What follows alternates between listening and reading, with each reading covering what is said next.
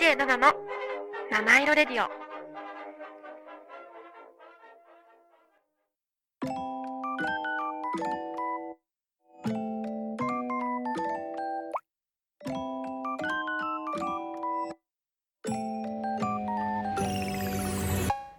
DJ7 の七色レディオ」皆さんこんにちは。DJ7 です。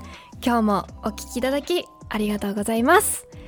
この番組では日々の生活に彩りと癒しを加えさせていただく番組です。こちら原宿の神宮前からお送りしてまいります。さあ皆様今日もいかがお過ごしでしょうか？えっとねちょっと前回の訂正がありましてあの前回一世を風靡するって言いたかったのになんか一風を風靡するとか 言っちゃっててもう本当に嫌だ。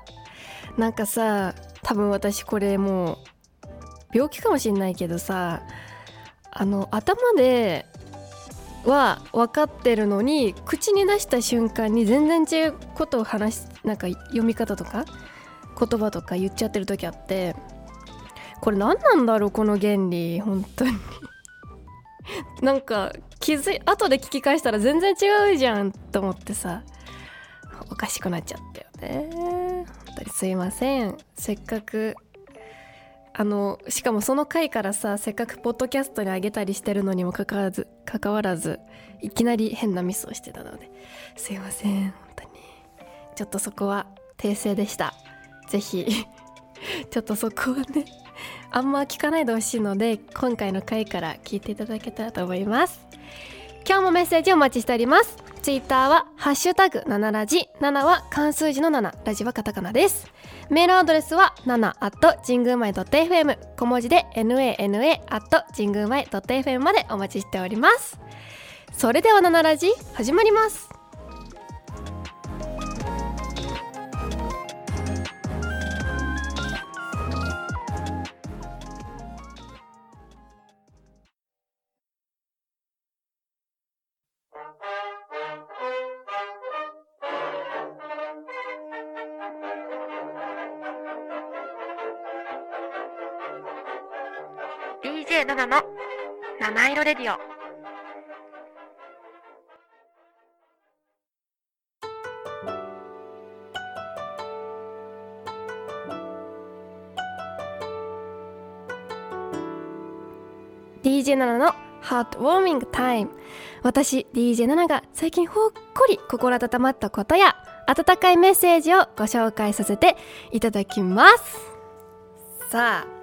ちょっと今回もいただいたのでご紹介させていただきます。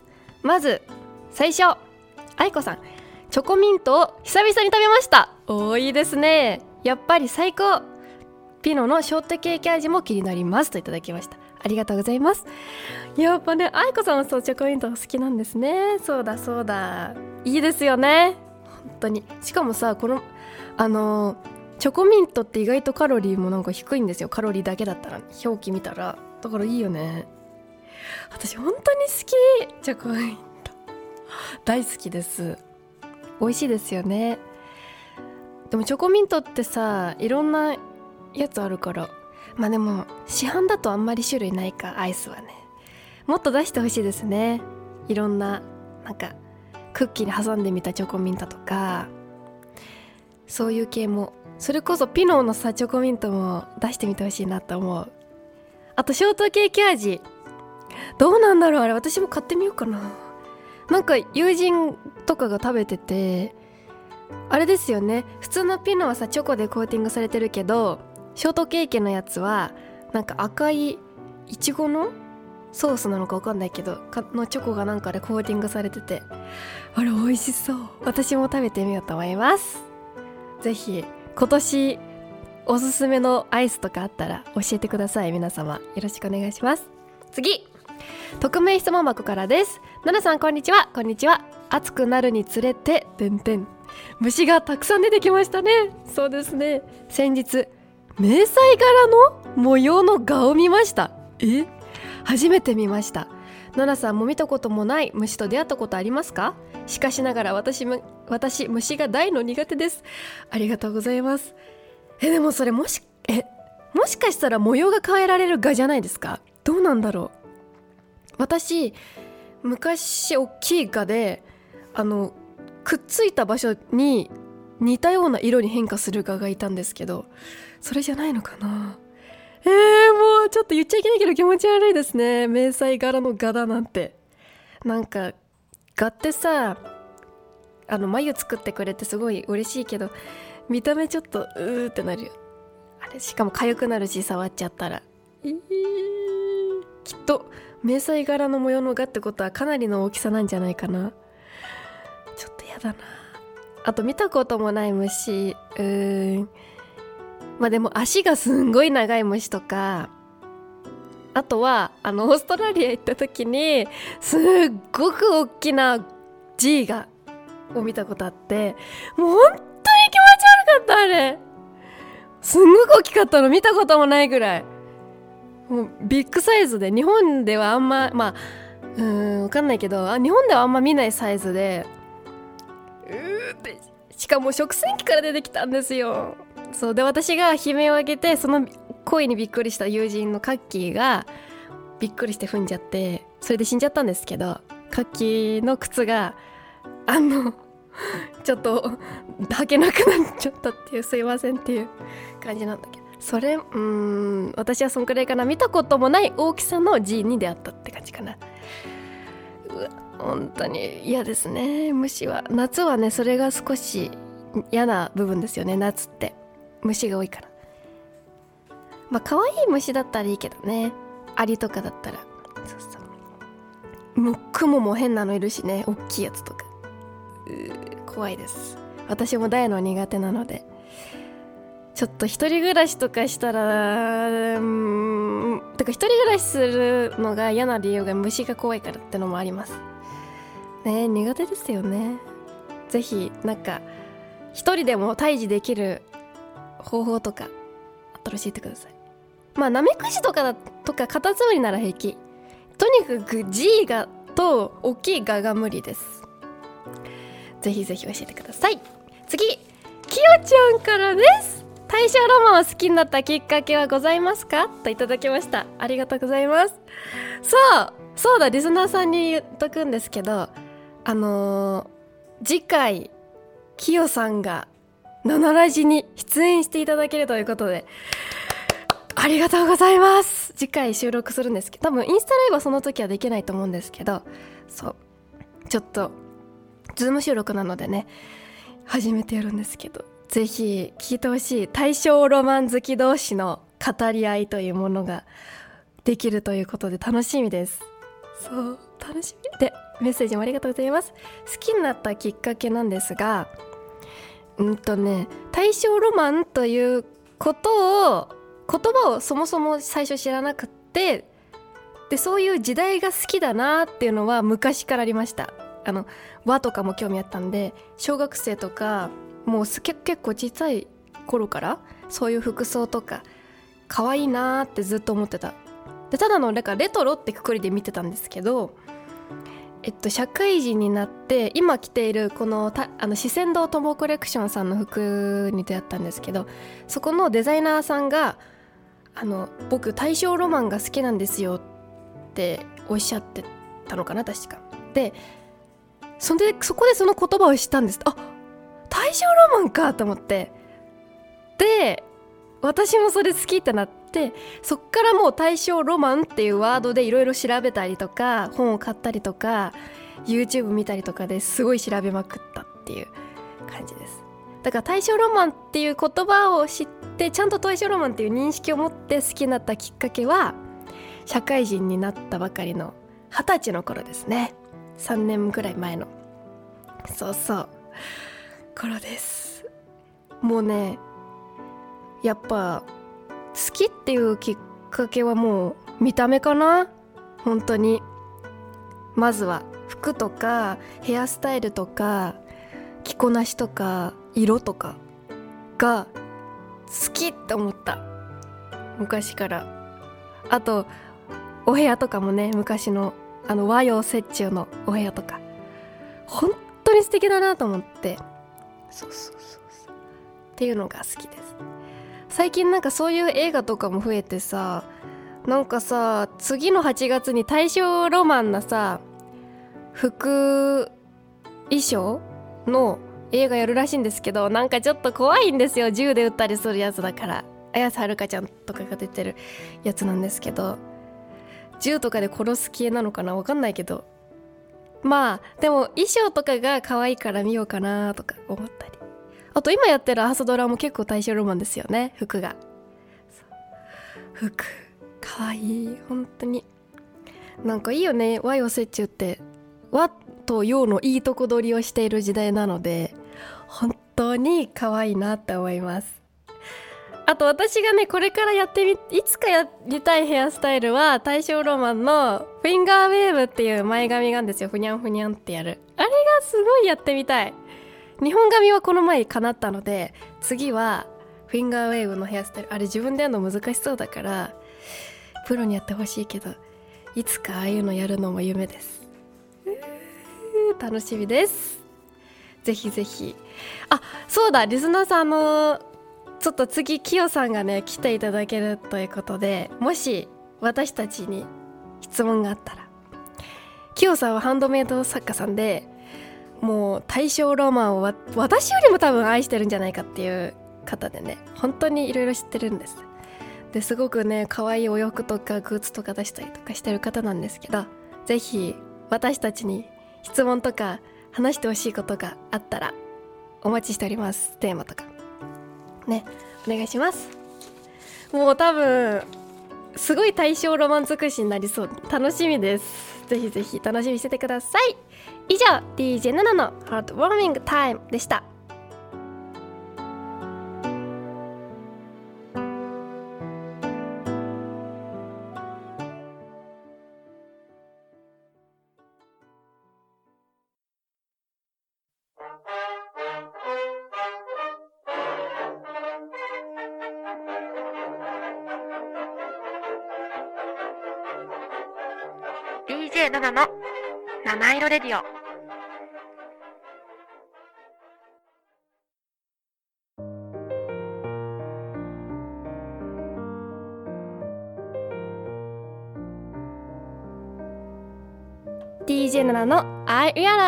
このコーナーでは私が最近気づいたこと新しい発見をお伝えしてまいります。ありがとうございます。じゃあね続いてえっとね先日また去年ちょうど1年ぐらい前に行った目黒雅叙園の百段階段×大正ロマンっていう展示が展示会があったんですけど今年もそれがあるということでまたテーマ変わってたんですけどね。行ってきました。もうすんごく素敵でした。去年より良かった気がします。そうそう。なんかあそこに百段階段っていろんな展示会やってるんですけど私大正ロマンの時しか行ってなくて。本当にね可愛い。でしかもあのお洋服とかえっと着物とか全部小物衣装衣装系は松竹衣装衣装株式会社っていうね松竹さんが貸し出しをしているやつということですごい豪華ですよね6部屋ごと6部屋あったんですけどテーマの部屋がね。その異なる衣装が全部もう文豪たちの紡いだ物語から抜け出してきたような艶やかな艶やかかつ美しい装いをご堪能くださいと書いてあったんですけど本当に素敵でした。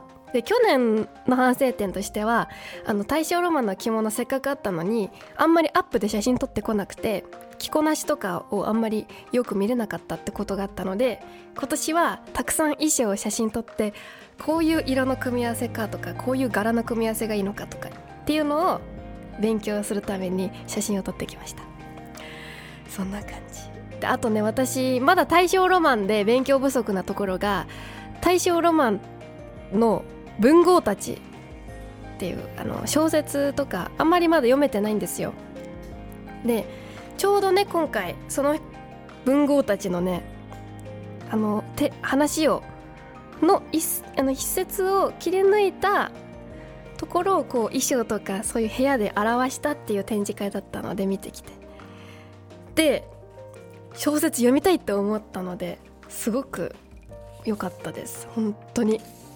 で、えっと、何何部屋あったかっていうまあえっと6部屋あったんですけど6個紹介します。とね展示会の名前が文豪が誘うノスタラノスタルジックの世界ということで本当に良かったね。音楽もあって。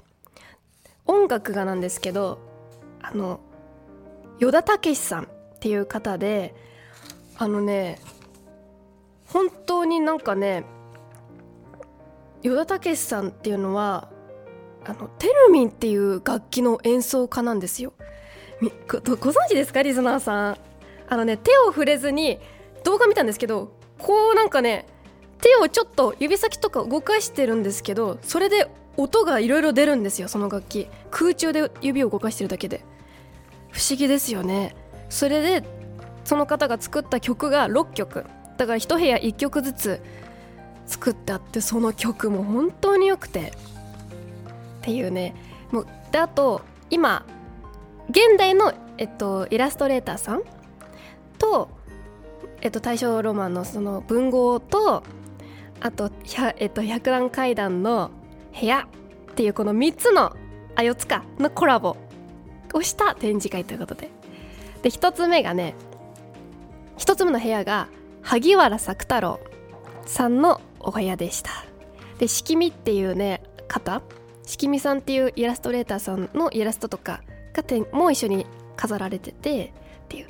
でこのお部屋は萩原作太郎の「猫町」っていうお話がテーマになっています。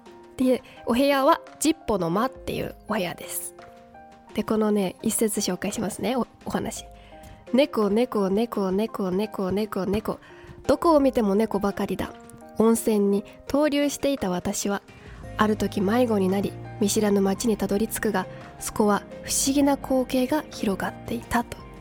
書いてあります。もうねそれを表したお部屋があるんですよ。メイドさんのねマネキンが置いてあったりとか小物がタイプライターの小物があったりとかね。すんごく綺麗だった。で次。中島敦と猫助っていうイラストレーターさん。と魚章の間っていうお部屋がねコラボしたお部屋です。でテーマは三月期になっています。でこれも一節紹介します。その声は我が友李長李長氏ではないか？塩酸は旅の途中旧友の李長と再会した。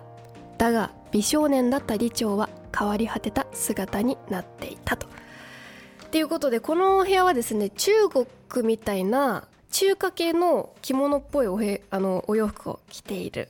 マネキンになっていました。男性のね。それもすごく綺麗でした。で次。太宰治とさくらさわっていうイラストレーターさんですね。と早急の間っていうお部屋がコラボしたやつです。でお話の、えっと、タイトルは「葉桜と魔敵」ということで。桜が散ってこのように葉桜の頃になれば私はきっと思い出します。島根の城下町に暮らす姉妹。病気の妹はある秘密を抱えていたというお部屋です。でこれねお部屋にあの紹介があって主人公である老婦老婦人が改装する35年前20歳だった主人公は18歳の病弱な妹と厳格な父の3人で暮らしていました。死期が近い妹宛に届いていた手紙の束を知ります。手紙の最後にはその男性が死の近い妹を捨てたことが書かれていました。妹を気の毒に思った主人公は男性のふりをして手紙を書きますが実は手紙の束は妹自身が自分に向けて書いたもので書いたものでした。展示は姉妹の暮らした城下町の家をイメージした一角ですと書いてありました。これがまたねお姉さんらしきマネキンがちゃんとハガキを持ってるんですよ。ちゃんとね。で妹は、まあ、病弱だからかあの膝掛けをかけてあの畳に正座してるっていうマネキンでした。これもまた着物がね一番この姉妹の着物が私なんかあ1番か2番かに可愛いなと思いました。で次小川未明とゲミっていうイラストレーターさん。清水の間っていうお部屋がコラボしたやつです。月夜とメガネっていうねお話がテーマになったお部屋でした。月の光は薄青くこの世界を照らしていました。月の綺麗な夜おばあさんの家にやってきた2人の訪問者とこれがまたね本当にちゃんとお部屋も青くなってって薄く青くなっててでおばあさんがお裁縫してるのかなっていうあの毛糸とか置いてある感じでした。うーかわいい。じゃあ次。泉鏡花とほのじろ当時ほのじろ当時さんっていうイラストレーターさんの「成功の間」っていうお部屋がコラボしたやつです。これはね外科室がテーマになっています。でもキカはキカは私を知りますまい。外科室での手術で麻酔を拒否する婦人。その視線の先には外科医広報がいたということで。これはですね東京のある病院で行われる猿伯爵夫人の手術。外科医広報が執刀を担当しますが夫人は麻酔薬を拒みます。心に一つ秘密があるという夫人は麻酔薬で寝ているうちに上事を言って秘密をつぶやいてしまうのが怖いというのです。手術が行われる外科室と見守る人々。夫人が恐れる麻酔薬。9年前に2人が出会ったツツジの花盛んな5月の植物園を表した展示ですと。ちゃんとねお部屋にツツジもあってあと病院っていうお薬とかもね当時のお薬の瓶とかも展示されているやつでした。これもすんごく良かった。私あの大正ロマンのあの服とかも好きなんですけどそういう昔の小物とかも大好きなんですよ。だからすごく良かったですこれも。ああの服とかはなかったけどね。そういう小物の展示もすごく素敵でした。で次。最後です。谷崎潤一郎。松尾ひろみ松尾ひろみさんはねもうね本屋にももうたくさん置いてあるぐらい有名なあのイラストレーターさんだと思います。この方も大正ロマンといったら松尾ひろみさんっていうぐらい現代では有名な方なんですけどこの方と清方の間っていうお部屋がコラボした秘密っていうお部屋です。これは2部屋ありました、えっとね、私は密かに兄弟に向かって化粧を始めた。夜な夜な女装して出歩く私はある夜昔の女と再会する。そして彼女との秘密の合いびきが始まったという一角です。これがまたすんごく良かったの。これ私一番好きだったかも。これが一番好きなお部屋でした。さっき2番目のやつあったけど。とね立体展示については普通の刺激に飽きた私はある晩古着屋で女性ものの着物を目にしてからそれが着てみたくてたまらなくなり女装して女装をして外出することに面白さを見いだすようになります。前室では化粧をし着物を着て出かける支度をする私の部屋をイメージした一角を設けましたと書かれてありました。そうなの。一つの部屋にはえっとね一応私のインスタにも載せてあるんですけどあのもう急いでね準備したんだろうなっていうお化粧をしている兄弟と赤字版とかがこう途中でこういろいろ出してしまったりしたんだろうなっていうのが想像できるようななんていうのお出かけする女子の部屋みたいなさお出かけをする日のかっていう感じでこう引き出しも開けっぱでっていう感じで展示されてたんですけどすごい。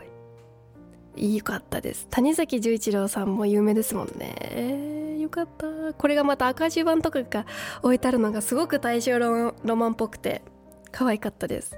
で隣のお部屋が実際にあの女装したんだろうなっていう着物っていうマネキンがあるんですけどこれがまたね黒い網網の手袋がはめてあったりとかして。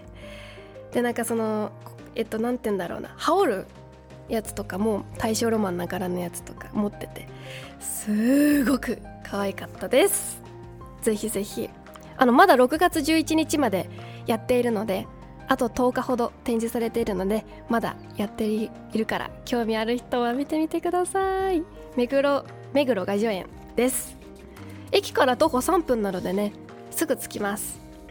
ぜひぜひ行ってみてほしいなと思います、まあ、こんな感じでちょっと軽く紹介したんですけどぜひこの機会にまだ読んでない小説あったら読んでみてほしいなと思います。私はこれをきっかけにこの展示されたお話を全部読んでみようと思います。以上 DJ7 の I Realized でした。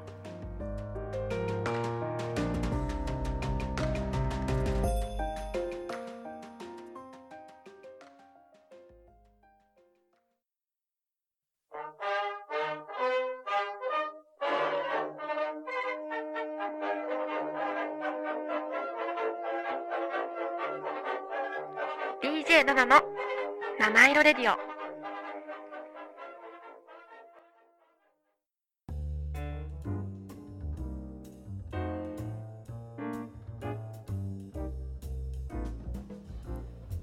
七色レディオ最後のお時間となりました。